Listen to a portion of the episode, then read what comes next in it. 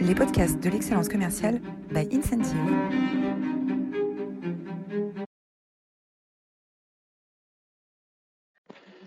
Bonjour à toutes, bonjour à toutes, à tous dans cette nouvelle édition des masterclass de l'excellence commerciale. Euh, j'ai l'immense plaisir et le très grand honneur euh, d'accueillir aujourd'hui euh, Jean-Paul Mochet. Bonjour Jean-Paul. Bonjour Roland, tu vas bien? Écoute, très bien, très bien.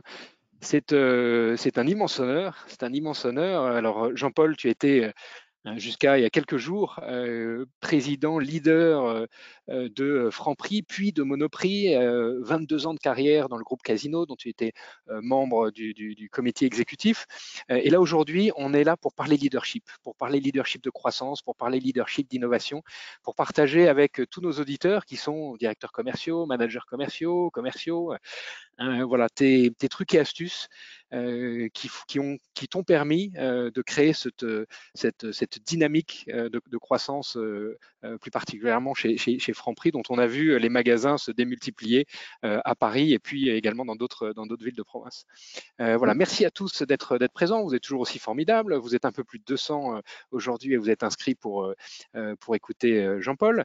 la semaine dernière, on, vous, étiez également très nombreux pour écouter Hugo Benz, qui est un serial entrepreneur, qui est venu nous raconter avec beaucoup d'humilité euh, comment il montait des boîtes, il mettait des CEO à la tête de ses boîtes et il passait au, projet suivant. Et si vous avez manqué cette masterclass, n'hésitez pas à retourner sur notre chaîne YouTube Incentive ou sur votre plateforme de podcast préférée pour voir euh, le replay. Voilà, alors euh, Incentive est le sponsor de ces masterclass de l'excellence commerciale. Incentive, c'est une plateforme de coaching augmenté hein, pour aider les managers et notamment les managers commerciaux euh, à préparer leurs équipes pour plus de productivité euh, en les accompagnant euh, dans, leur, dans leur rituel de coaching et ce qui leur permet également de fidéliser les talents, qui est un des grands sujets aujourd'hui dans beaucoup d'organisations commerciales chez nos clients. Aujourd'hui, on travaille dans, une, dans langues, dans un peu plus de 20 pays, dans des univers aussi différents que les télécoms, l'industrie, euh, la banque, l'assurance ou également euh, la distribution, voilà, avec des clients comme euh, PNG, Fnac Darty ou Carrefour.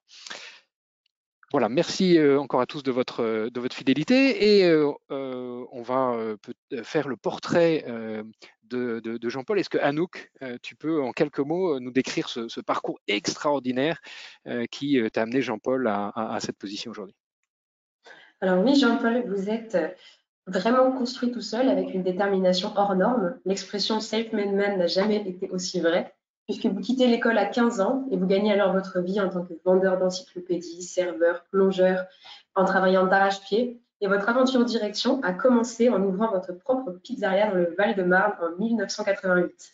En 1994, vous entrez chez Quick comme gérant de restaurant, puis directeur de la région parisienne.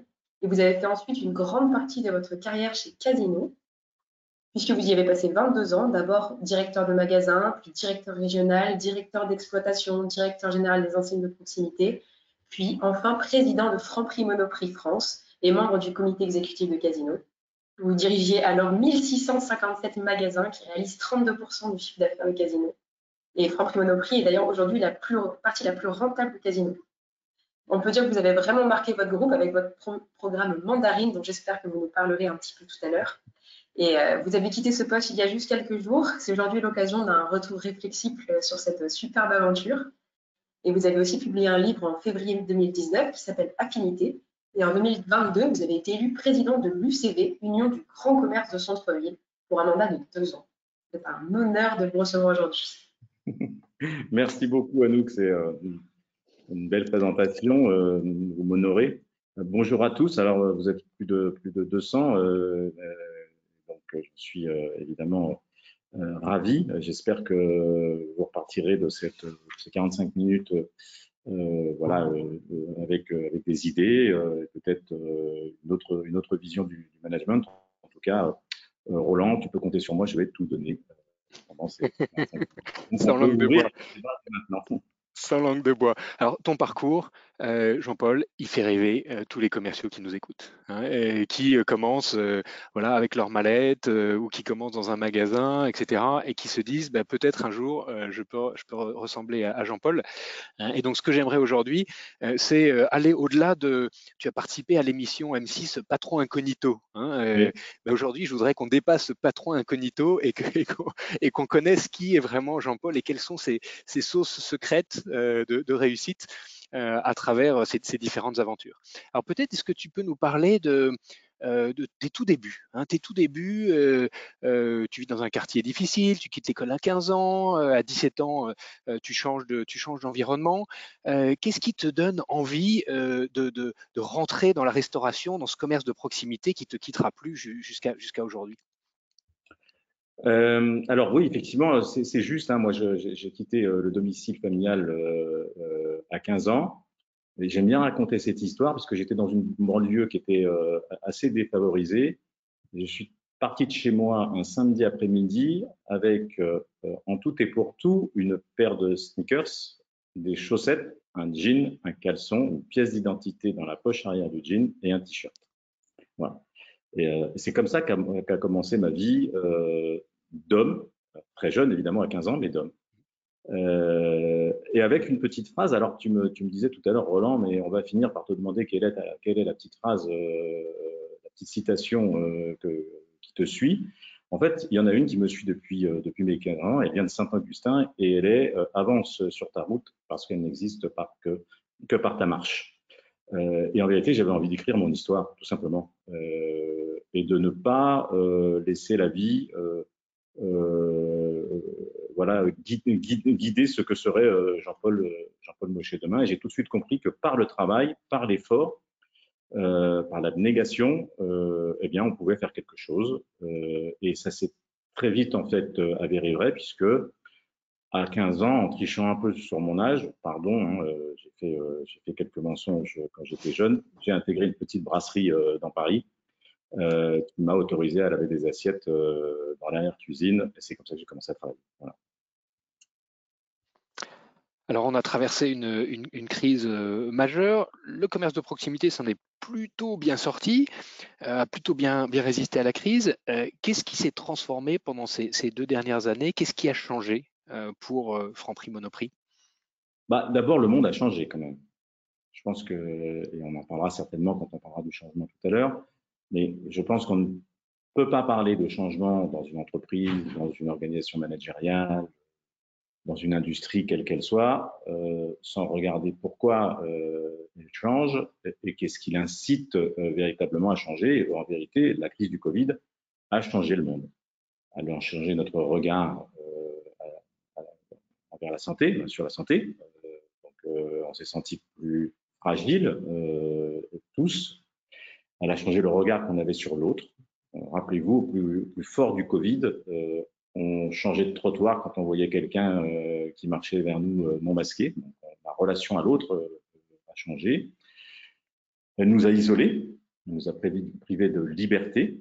il faut s'en souvenir, il faut le répéter. Et les managers que vous êtes autour de cette visioconférence doivent le redire.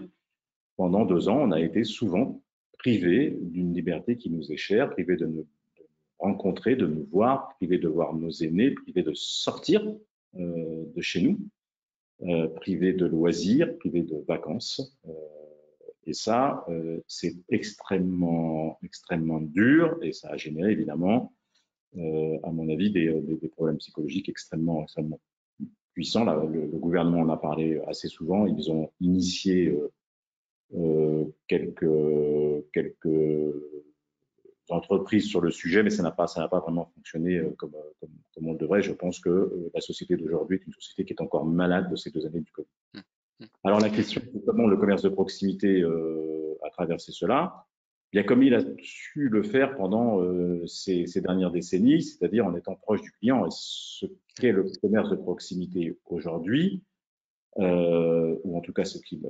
revêt, comme apparence, ce n'est pas une proximité géographique, c'est une proximité humaine.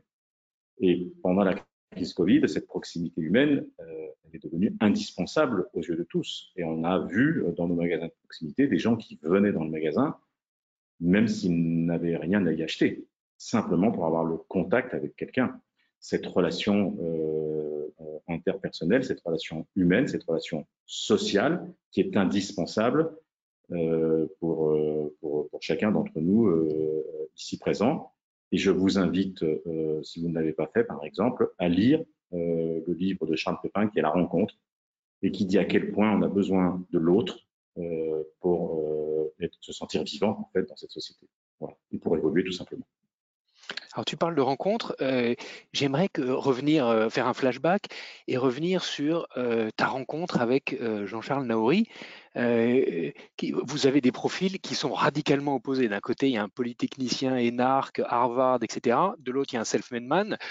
Euh, comment s'est passée cette rencontre et, comment euh, s'est passée cette, cette, fusion, qui a cette, relation euh, particulière qui fait qu'il il te met à la, tête de, de, Franprix. Est-ce que tu peux nous raconter cette, histoire humaine?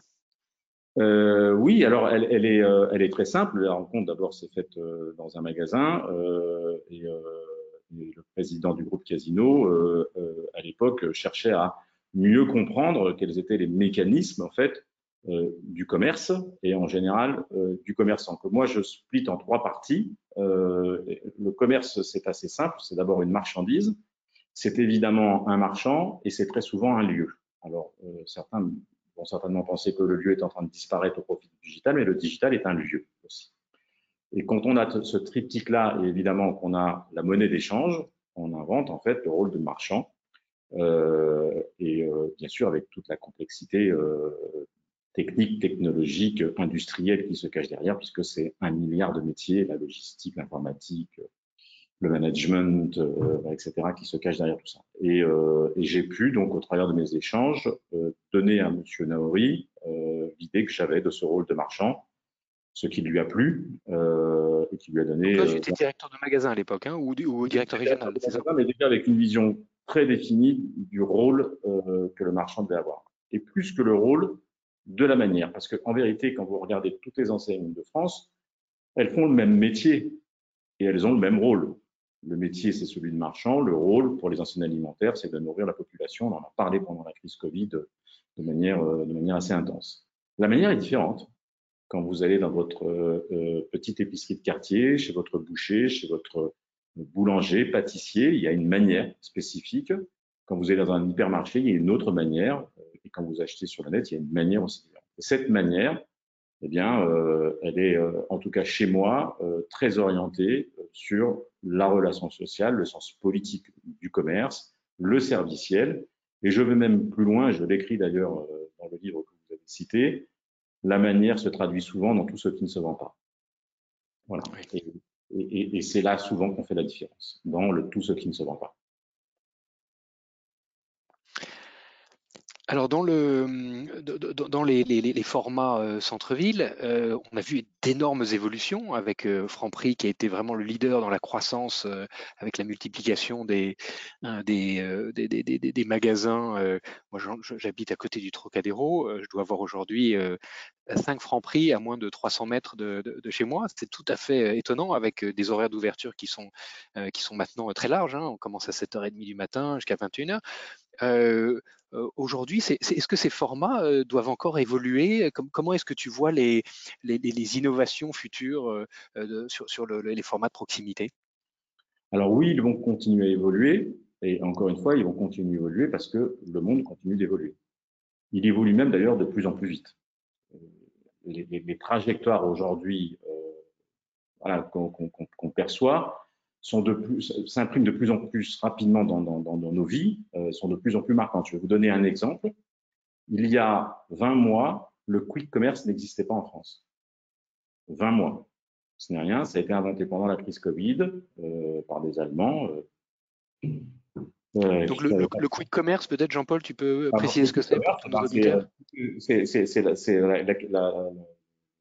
le commerce ultra rapide alors souvent dans les centres urbains très développés, les métropoles, euh, dont les Gopuff, euh, Getir euh, et autres Gorillaz ont fait un business florissant, avec des levées de fonds incroyables. Hein. Gorillaz a levé plus d'un milliard cinq en 12 mois, vous vous rendez compte, et est coté aujourd'hui en bourse 3 milliards et demi, c'est-à-dire deux fois la valorisation du groupe Casino. Vous voyez que, et ça, ça s'est fait en 20 mois. Donc, quand je vous dis que le monde va vite, le monde va très, très vite. Et surtout, en 20 mois, on a créé un besoin qui n'existe pas, qui n'existait pas. Allez-vous faire, il y a 20 mois, livrer des cotons-tiges en 10 minutes euh, Ça ne serait passé euh, dans la tête de personne. Aujourd'hui, vous êtes capable en fait de commander. Vous avez la possibilité, en tout cas, de commander. Euh, alors souvent, c'est une bouteille de vodka. D'ailleurs, les chiffres à l'appui sont, sont, assez explicites. C'est souvent très tard le soir et souvent une bouteille de vodka. mais vous pouvez vous faire livrer effectivement un paquet de coton-tige à 2,50 euros en 15 minutes, 20 minutes chez vous, à votre domicile. C'est un nouveau besoin, ça, ça, répond à l'urgence. Il y a deux types d'urgence d'ailleurs qu'on pourrait euh, euh, regarder avec intérêt dans, dans, nos sociétés modernes. il y a l'urgence de la marchandise, hein, et on l'a vu ces 20 dernières années avec l'arrivée d'Amazon, vous faisiez livrer il y a 20 ans en 3 à 6 semaines un produit, maintenant c'est 24 heures, tous les jours de la semaine, y compris le dimanche. D'accord? Euh, Et puis, ça, c'est l'urgence de l'achat et puis l'urgence de la consommation. Euh, donc, je veux, quand je veux quelque chose, je le veux immédiatement et on n'est plus capable d'attendre un quart d'heure dans un restaurant que le serveur vienne, vienne vous servir, sinon on se lève ensemble. C'est assez intéressant, ça va avec une autre chose, c'est la profusion. Euh, on en parlera peut-être si, on si, on, si on évoque le sujet, euh, et je l'espère qu'on l'évoquera de l'environnement. Euh, euh, la profusion de tout. Et aujourd'hui, ce qui fait euh, le succès des marketplaces dans le monde, c'est évidemment la qualité de service, mais surtout la rapidité de service et la profusion des articles. C'est-à-dire le tout, tout de suite. Et ça, ça engage une chose qui est peut-être un peu dangereuse, c'est que le tout tout de suite est souvent trouvé sur le net, euh, parce que c'est difficile d'avoir le tout tout de suite dans un magasin. Alors à l'époque, ça s'appelait les hyper, on s'est aperçu que c'était à la fois trop grand et trop petit. Trop grand parce qu'on y passe trop de temps, c'est euh, voilà, c'est ennuyeux, etc. Hein. Et trop petit parce qu'en final, on n'y trouve pas tout non plus. Euh, il doit y avoir 35, 40, 50 000 références ou 100 000 références dans un hyper. Vous en avez des dizaines de millions sur Amazon. Donc, il n'y a pas la petite, euh, la, petite vis qu'il me faut pour réparer mon frigo euh, qui fait 2 cm 3 exactement. Vous allez bien dans vos télécommandes que vous ne trouvez pas, etc. etc. Donc ça, vous allez chercher sur Amazon, vous avez le code, vous tapez, 24 heures après, c'est chez vous, etc. Mais ça euh, nous amène petit à petit vers une société du sans contact. on a beaucoup parlé de sans contact pendant la crise Covid. voilà, on, on, y revient. Le sans contact, évidemment, dans le paiement. Euh, ça, on le voit, mais le sans contact, évidemment, maintenant de plus en plus euh, dans la relation avec euh, son produit et son, et, son, et son, commerce, et son commerçant, le triptyque dont je vous parlais tout à l'heure. Et ça nous conduit, et moi ça m'attriste un petit peu euh, en tant que commerçant, ça nous conduit à une société où on achète avec des bitcoins, des NFT, c'est-à-dire du vent avec du vent. Du vent avec du vent. j'aime bien, bien, ton expression. Euh, on parle de relations. Euh, il y a une, une, chaîne de distribution qui a décidé de dédier certaines caisses euh, aux gens qui veulent prendre le temps, justement, en disant voilà, c'est une caisse, on ne regarde pas du tout la productivité et on sait qu'on va prendre son temps de discuter. et donc, quelqu'un qui a envie de faire ses courses à l'ancienne, on va dire, bah, peut aller dans cette caisse et puis passer 10 minutes avec la caissière ou le caissier pour, pour, pour, échanger. Comment est-ce que dans ton, aventure Franprix et Monoprix, tu retrouves ce sens de, l'humain hein? On voit que dans la restauration, il y a, la restauration cherche entre 200 000 et 300 000 personnes. J'imagine que ça touche aussi la distribution. comment est-ce qu'on retrouve le sens du métier en, préparant cet entretien? Tu nous dis mais finalement, euh, avec la perte de, euh, des 15% euh, qu'on avait pour, pour typer comme pour boire pour, pour, les, pour les serveurs dans les restaurants, finalement, les serveurs ont perdu le sens du client, le sens de leur métier, qui faisait leur fierté et qui faisait leur engagement. comment est-ce que, à travers ton management, ton style de leadership, tu as réussi à mobiliser cette organisation Franprix et quels sont les grands enjeux humains d'une de, de, chaîne de magasins de proximité comme Franprix ou Monoprix aujourd'hui? Alors, euh, il y a plusieurs choses dans ce que tu, dans ta question, Roland. Tu as commencé par euh, le sujet effectivement de la caisse blabla, euh, qui, a, été remise euh, au bout du jour, parce qu'en fait la caisse a toujours été une caisse blabla au départ. C'est quand on a supprimé les caisses qu'on a supprimé le blabla. Voilà. Et donc on remet petit à petit, évidemment, du contact humain entre l'hôte ou l'hôtesse de caisse et le client, qui n'aurait dû, à mon, goût, jamais disparaître, hein, mais c'est ainsi. Et pourquoi ça se passe aux caisses? Parce que en fait, c'est le seul endroit où il y a un véritable contact euh, avec un peu, de, un peu de temps libre euh, euh, dans le magasin, quand il n'y a pas de rayon à service, type boucherie, euh, charcuterie, fromagerie, etc. Euh, donc c'est une bonne initiative et ça montre en tout cas tout l'intérêt qu'ont les clients ou une certaine catégorie de clients, évidemment, avoir une relation humaine avec le, avec le commerçant.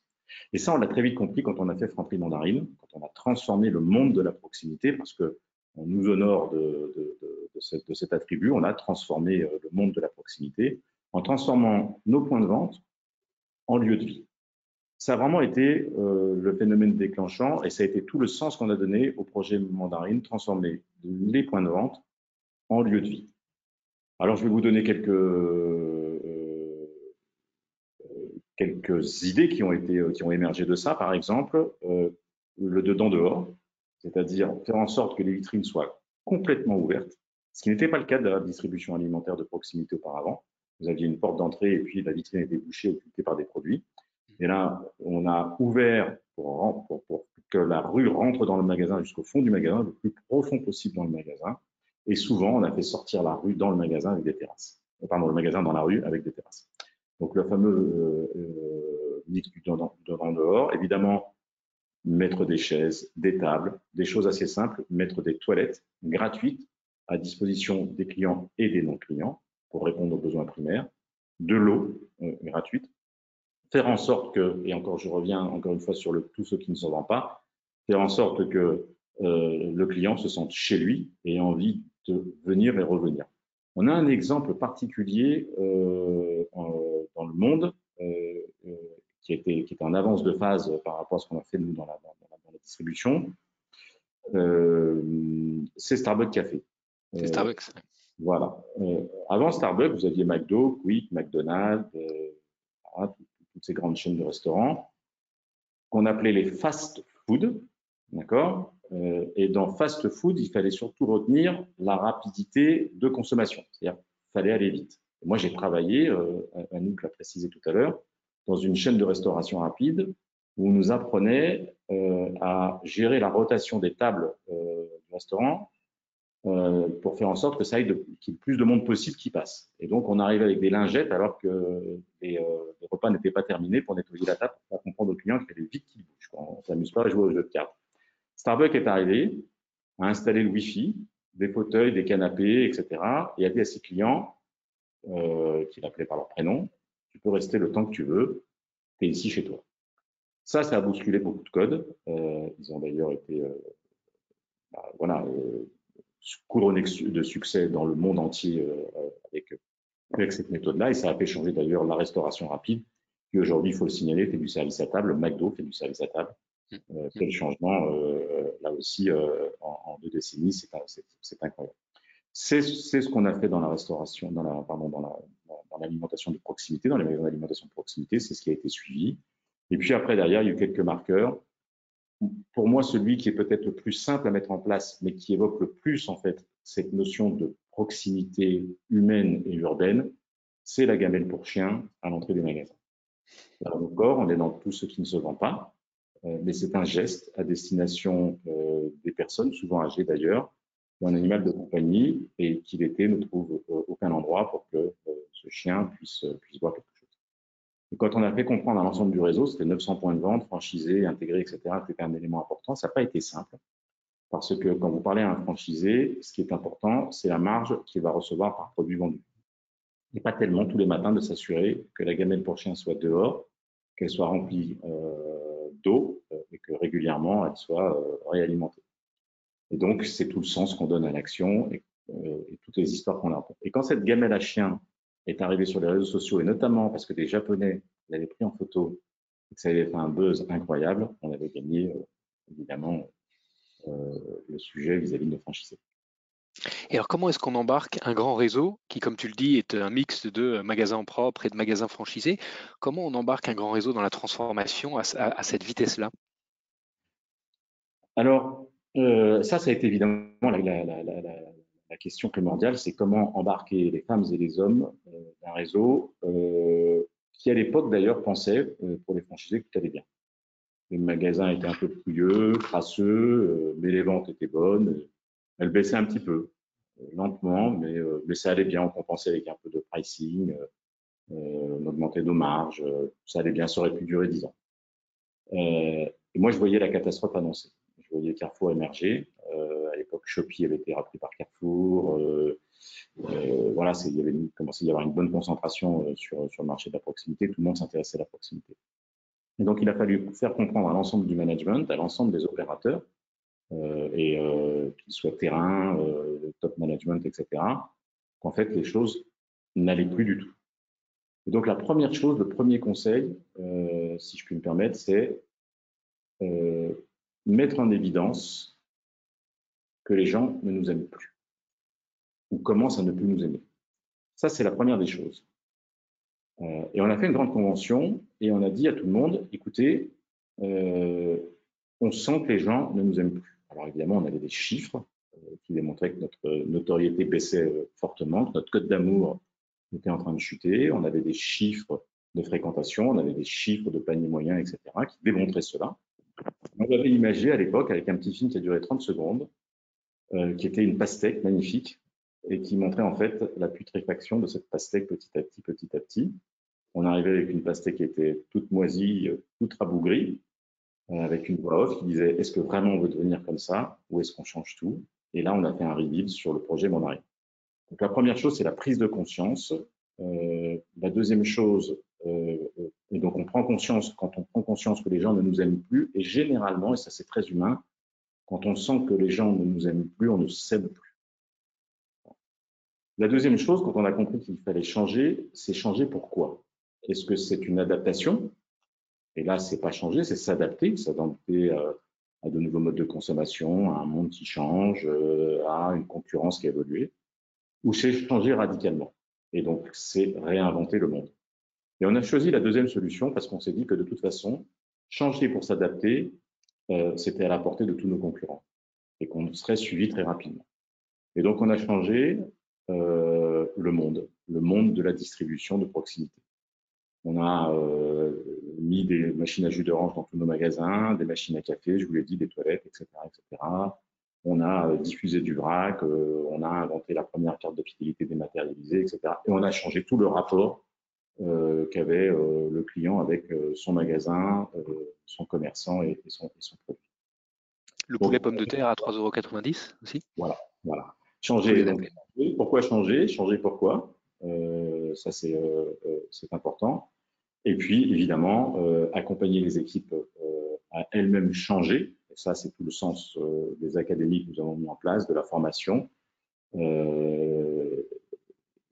et, de l'accompagnement, évidemment, de l'ensemble des troupes à changer la manière dont on fait le métier. J'en reviens à la manière, parce que nos commerçants étaient toujours des commerçants mais ne, ne faisait plus la, la, métier de la même manière. Donc, je pense que ce sont des, processus de changement qui sont importants. Euh, il a fallu inventer, donc il a fallu faire place, euh, une belle place à l'innovation. Euh, et donc ça, ça ne s'invente pas. Il suffit pas de dire je vais innover ou je vais être innovant ou je vais euh, euh, embaucher des gens innovants qui vont faire des innovations. L'innovation, elle doit être euh, infusée dans l'ensemble de la chaîne managériale pour émerger, et pour être accepté. Ce sont deux choses différentes. Émerger, l'innovation vient souvent du terrain, euh, parce que confronté à la réalité du quotidien, euh, être diffusé et être accepté par l'ensemble euh, du staff euh, pour, qu'il y ait une mise en pratique euh, la plus fidèle possible. Et donc on a, on a, créé, une équipe d'innovation qu'on a dupliqué dans les magasins, on a prouvé euh, euh, et, ça, je pense que c'est important que, euh, avant de déployer cette innovation, on ait un apport à la fois en business, mais aussi dans la notoriété de l'enseigne. Et quand la preuve avait été faite, bah, forcément, ça marchait très bien.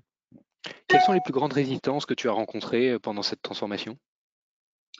Euh, euh, Alors, c'est le, rapport au temps. Euh, et notamment euh, pour les équipes terrain. C'est-à-dire que certains changements mettent du temps à s'installer. Alors, j'ai un exemple précis, par exemple, qui est, qui, est, assez récent, qui vient de chez Monoprix. Été tout, de suite convaincu, notamment pendant la crise Covid, que le sujet de la santé allait être un sujet évidemment prégnant pour la génération actuelle et pour les générations futures. Euh, parce que nous sommes, je le répète, euh, durablement marqués au fer rouge de cette pandémie euh, et que l'épée de Damoclès de ben, on est fragile, de mourir, autre chose que de s'appelle mort, eh bien, est maintenant présente au-dessus de nos têtes. Elle est quelquefois invisible, indicible, mais elle est là. Euh, donc, on s'est tout de suite intéressé au sujet de la santé, mais pas évidemment, on n'est pas des médecins, on n'a rien de tout ça, euh, en prenant par l'angle du care, donc prendre soin de, soin de soi, et on a décidé euh, là où il y avait des déserts médicaux, eh bien, d'apporter des solutions avec une société qui s'appelle Tessan euh, et qui crée des cabines de téléconsultation extrêmement modernes, tout équipées, etc. Quelques pharmaciens avaient commencé à, les déployer. On s'est dit que plus il y avait de trafic, et plus ça avait de sens. Évidemment, les premières cabines ont été décriées par l'ordre des médecins, etc. le gouvernement est voir en disant mais n'avait pas le droit de faire ça, etc. On a résisté. Euh, les résistances, elles étaient externes, politiques. Euh, euh, voilà. Et puis, elles ont été très vite internes en disant, mais attendez, ça prend beaucoup de place au sol et il y a deux clients par semaine. Or, moi, je suis de ceux qui, quand ils ont une conviction forte, poussent pour que le temps puisse permettre à, ces, à cette conviction, à cette solution de s'installer. Et souvent, il faut du temps pour que ça s'installe parce qu'on change des pratiques, on change les mentalités euh, de nos consommateurs, de, nos concitoyens, etc. Et il s'avère que j'ai eu raison puisque les cabines de téléconsultation euh, qu'on continue de déployer maintenant chez Monoprix rencontrent un vrai succès. Alors évidemment, euh, on n'y soigne pas de maladies graves, etc., mais on détecte quelques symptômes de grippe, de ceci, de cela. On y fait des certificats euh, médicaux pour euh, des jeunes qui veulent s'inscrire au volet, euh, faire de la course à pied, je ne sais quoi. voilà, où on se rassure évidemment sur son état de santé parce qu'on a un vrai médecin qui est connecté et qui prend, qui prend les mesures nécessaires pour, voilà, pour savoir si vous allez bien. Donc la résistance, elle est souvent que quand vous installez quelque chose dans le temps long, il faut déployer des croyances, donc du sens, on revient toujours à ce sujet de sens, euh, des convictions euh, pour que les choses s'installent. Grandeur de la persévérance. Dernier sujet, euh, on arrive à la fin déjà de cette demi-heure, ça passe tellement vite. dernier sujet que je voudrais quand même aborder avec toi, c'est le sujet de, c'est le sujet de l'écologie. Hein, le, commerce de proximité est au cœur des, enjeux de consommation. J'entendais ce matin Guillaume Poitrinal dans son bouquin Une écologie de l'action qui demandait que sur chaque produit, on indique, comme sur les produits alimentaires, il y a le nombre de kilocalories par 100 euh, grammes de par portion de 100 grammes, qui est euh, l'équivalent en carbone, hein, euh, en émission carbone sur chaque produit, qui est le nombre de grammes ou de kilocarbone générés par ce, par ce produit. Qu'est-ce que tu penses de cette suggestion qui est assez radicale et qui transformerait nos, comportements d'achat? Et, deuxièmement, tu parlais de profusion tout à l'heure. Est-ce que tu peux nous donner ta vision sur l'écologie et, le commerce? Oui, alors bon, un sujet euh, évidemment éminemment important. Euh, on, a commencé cette session en, disant que le monde, bougeait, énormément, qu'il se passait beaucoup de choses. Évidemment, euh, la chose pour moi la plus impactante, la plus importante est celle qui revêt les plus grands dangers pour l'humanité et pour la Terre, plus d'ailleurs pour la Terre que pour l'humanité. Hein. et c'est le sujet écologique. Et je le redisais tout à l'heure euh, pour le changement, quand tu me questionnais sur le changement, euh, pour qu'il y ait changement, il faut qu'il y ait prise de conscience. Et je crois qu'aujourd'hui, il n'y a toujours pas prise de conscience. Il n'y a pas prise de conscience, notamment parce qu'on nous a abreuvé de euh, c'est dangereux pour les générations futures. Et que dans la tête des gens, les générations futures, c'est très lointain. Or, c'est plus lointain. On parle maintenant de 2050, c'est-à-dire on parle de notre génération et on parle de la génération évidemment de nos enfants. Donc ça, il faut prendre conscience que en 2050, euh, et le dernier euh, rapport du GIEC le dit euh, de manière assez, assez violente, en 2050, il va y avoir des déplacements de population énormes, il va y avoir évidemment des sujets écologiques énormes, ça va engendrer des sujets économiques incroyables, et le monde va être bousculé, véritablement bousculé. quand j'ai dit le monde, je dis l'humanité, la biodiversité, la planète entière dès 2050. Je ne veux pas être fataliste, mais c'est mal engagé, très mal engagé. Donc il faudrait effectivement que, au travers d'une prise de conscience radicale, il y ait une mise en action. La mise en action, évidemment, elle est importante du côté des consommateurs puisqu'on est euh, un maillon de la chaîne euh, euh, assez conséquent dans les émissions de gaz à effet, de serre et d'autres formes de, pollution terrestre, plastique, etc. Mais la politique, et malheureusement, vous l'avez entendu comme moi dans la campagne, ça n'a pas été le sujet de prédilection. On a préféré d'ailleurs parler du sujet de l'immigration plutôt que du sujet de l'écologie, ce qui est un non-sens d'ailleurs, hein, permettez-moi cette petite digression, mais aujourd'hui, euh, on ne trouve plus personne pour travailler dans les restaurants. Tu citais euh, à très juste titre, on a beaucoup de difficultés à recruter dans les métiers de la distribution, etc. On ferme nos frontières. Une aberration euh, sans nom. Euh, et la grosse aberration, c'est qu'effectivement, on n'est pas parlé plus d'écologie, on aurait dû parler que d'écologie quasiment, parce que parce que c'est le plus grand danger qui nous, nous perçoit. Donc je suis pour, je suis favorable à l'inscription du bilan carbone sur chacun des produits, mais ça ne suffira pas. Il faut aller beaucoup plus loin. Il faut, euh, qu'il y ait des lois pour interdire euh, certaines pratiques. Euh, il faut qu'il y ait du financement. Je pense notamment au métier que je pratique depuis maintenant quelques, temps, qui est la distribution. Promenez-vous dans un hypermarché, levez la tête, vous allez comprendre très rapidement pourquoi on appelle ça aussi des passoires thermiques. Hein, ce sont des, tôles avec euh, des chauffages qui tournent à fond ou des, des clims qui tournent à fond l'été, etc c'est euh, impensable de trouver ça euh, aujourd'hui euh, en périphérie de nos villes. la plus grosse pollution de la distribution aujourd'hui, elle n'est pas dans, la, dans sa chaîne de logistique et beaucoup de progrès qui ont été faits, elle est dans les gaz réfrigérants. c'est plus de 25% en fait des émissions de gaz à effet de serre de la grande distribution, les gaz réfrigérants. Donc là, il faut que le gouvernement accélère sur la loi. Il y a eu trop d'échéances ont été repoussées sur ce sujet-là pour obliger euh, les distributeurs à changer radicalement leur système de euh, réfrigération et de les passer en CO2 puisque c'est le seul moyen en fait de ne pas émettre de gaz à effet de serre. Euh, et puis, euh, il faut que, euh, au-delà de ce qu'on peut inscrire sur les packs, les packaging, etc., etc., il y ait en vérité un véritable changement dans le mode de consommation. Ça commence à venir, pas du moins mais mieux, on parle de déconsommation, qui est un terme euh, que, que, moi j'affectionne pas particulièrement. Je préférerais qu'on parle plutôt d'alter-consommation. Euh, on consommer autrement. Euh, bien sûr, le sujet de la seconde main ou de la seconde vie, qui sont des sujets différents.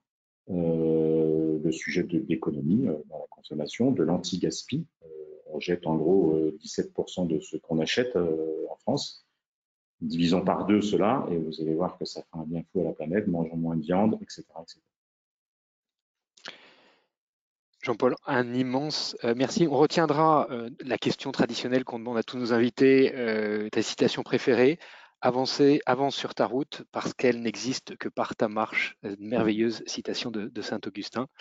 Euh, quelques suggestions euh, pour aller plus loin. Alors bien sûr, précipitez-vous à la FNAC pour lire Affinité, le livre euh, que tu as commis en 2019. Le commerce de ville doit-il être un lieu de vie? Je crois qu'on a eu quelques éléments de réponse aujourd'hui, et notamment avec le succès du, projet Mandarine que tu as mené de main de maître.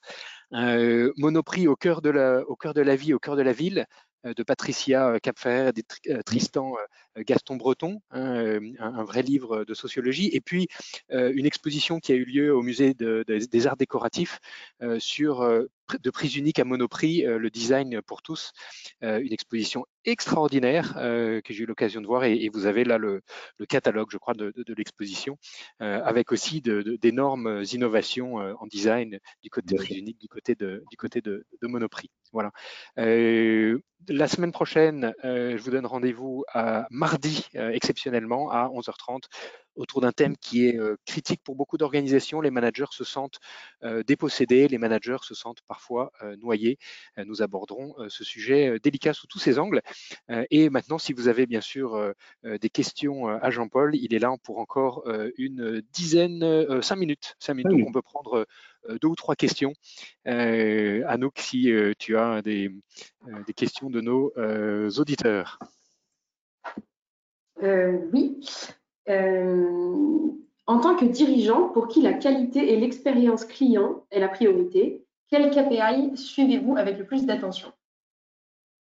Euh, Alors, euh, d'abord, sur le sujet des KPI, je vais essayer d'être assez rapide. moins il y en a et mieux on les suit. On a toujours tendance en tant que dirigeant à avoir des, des tableaux de bord extraordinaires avec des chiffres de tous les côtés, des reports qui tombent toutes les deux heures, etc. etc. J'ai très vite compris qu'en fait, on s'y perd euh, et à trop vouloir suivre, on ne suit rien. Donc pour moi, le principal, pour répondre euh, à la question euh, posée à Nouk, le principal indicateur, c'est le NPS dans un métier où on reçoit du public. C'est la satisfaction client. Et ça, il faut la mesurer de manière très précise avec tous les outils qu'on peut, qui sont à notre disposition. Alors évidemment, ça peut être des outils maintenant digitaux, ils sont nombreux spécialistes euh, qui sont euh, maintenant reconnus euh, dans, le recueil des avis clients. Ils sont dans les magasins, ils sont dans les courriers, ils sont dans les centres téléphoniques, et puis ils doivent être, et c'est là que ça marche le mieux, recueillis par des échanges. Et moi, quand je vais en magasin, je vais bien sûr à la rencontre des gens qui y travaillent avec beaucoup de plaisir, mais je vais aussi à la rencontre des clients et je peux vous assurer que tous les commentaires reçoivent euh, une écoute euh, vraiment très, euh, très active de ma part. Est-ce que les avancées et les innovations sur l'expérience client se sont accompagnées d'avancées et d'innovations sur l'expérience collaborateur? Cela avec, il me semble. Oui, bien sûr. Bah, la, réponse est dans la question. C'est-à-dire que, alors d'abord, quand on fait plaisir à un client, quand on, quand on est collaborateur, on se fait plaisir à soi-même. C'est c'est quand même mieux, évidemment, de, recevoir un sourire euh, qu'une engueulade hein, quand on est collaborateur d'un magasin. Ça, et puis, les, les, les, avancées, les innovations, elles ont aussi été quelquefois technologiques pour libérer du temps aux collaborateurs, euh, pour être plus proche du client. Donc, elles ont facilité le travail euh, du collaborateur et puis elles ont été quelquefois duales. C'est-à-dire que quand vous mettez une machine euh, à café euh, qui fait du bon café euh, pour les clients, bah, il fait aussi du bon café pour les collaborateurs. Donc, voilà, tout le monde est gagnant. Écologiquement, est-ce un progrès d'accepter de livrer en 10 minutes une boîte de coton-tige? Ne doit-on pas éduquer le consommateur? Mais bien sûr, c'est pas un progrès, c'est une reculade. voilà. Mais malheureusement, on n'éduque pas le consommateur, on lui propose des solutions euh, il les prend ou il les prend pas. Alors après, derrière, si cette conscience écologique, euh, on parlait tout à l'heure, euh, finit par naître, on le souhaite tous, il y aura, euh, j'espère, euh, un, un, rejet de ce type de consommation. Euh, parce que c'est deux choses. C'est évidemment un sujet écologique, mais c'est aussi un sujet social. Euh, on pourrait évoquer l'UNPEM prolétariat sur le sujet des livreurs. Euh, voilà, qui sont payés au lance-pierre. Alors là, il fait chaud, donc ils sont très chauds. En hiver, ils sont très froids. Ils sont sur des, euh, scooters qui n'ont plus de freins, qui n'ont plus de rétroviseur, qui n'ont plus rien. Ils risquent leur vie. Euh. Donc oui, c'est une reculade, c'est une reculade sociale, c'est une reculade écologique. Euh, et au final, je pense que ça finit par faire de notre société, peut-être que je terminerai là-dessus, une société euh, à la japonaise, une société de ikikomori, c'est-à-dire une société de gens qui ne sortent plus de chez eux et qui considèrent qu'en fait, le digital euh, couvre 90% de leurs besoins, euh, et, et, et j'espère qu'on n'en finira pas ainsi, évidemment. Sinon, on finira par acheter du vent avec du vent. Eh bien, pour sortir de chez soi, rien de tel qu'une masterclass de l'excellence commerciale pour s'ouvrir l'esprit, s'oxygéner les neurones. Un immense merci Jean-Paul pour cette euh, magistrale leçon. Euh, je vais retenir bien sûr la citation de Saint-Augustin, mais je vais retenir, euh, et, je sais que tu vas rougir, une, ta citation que tu as mentionnée il y a quelques minutes, que j'ai adorée. Quand on fait plaisir à un client, on se fait plaisir à soi-même. Mesdames, Messieurs, je vous souhaite une très belle fin d'après-midi. Merci euh, Jean-Paul pour euh, cette masterclass euh, extraordinaire. Et je te libère, je crois que tu as un, rendez-vous assez urgent. Merci de ta présence. À très bientôt, j'espère, pour une, nouvelle session sur un, sur un autre thème avec toi. Merci. Merci beaucoup. Merci Jean-Paul, à bientôt. Merci à tous.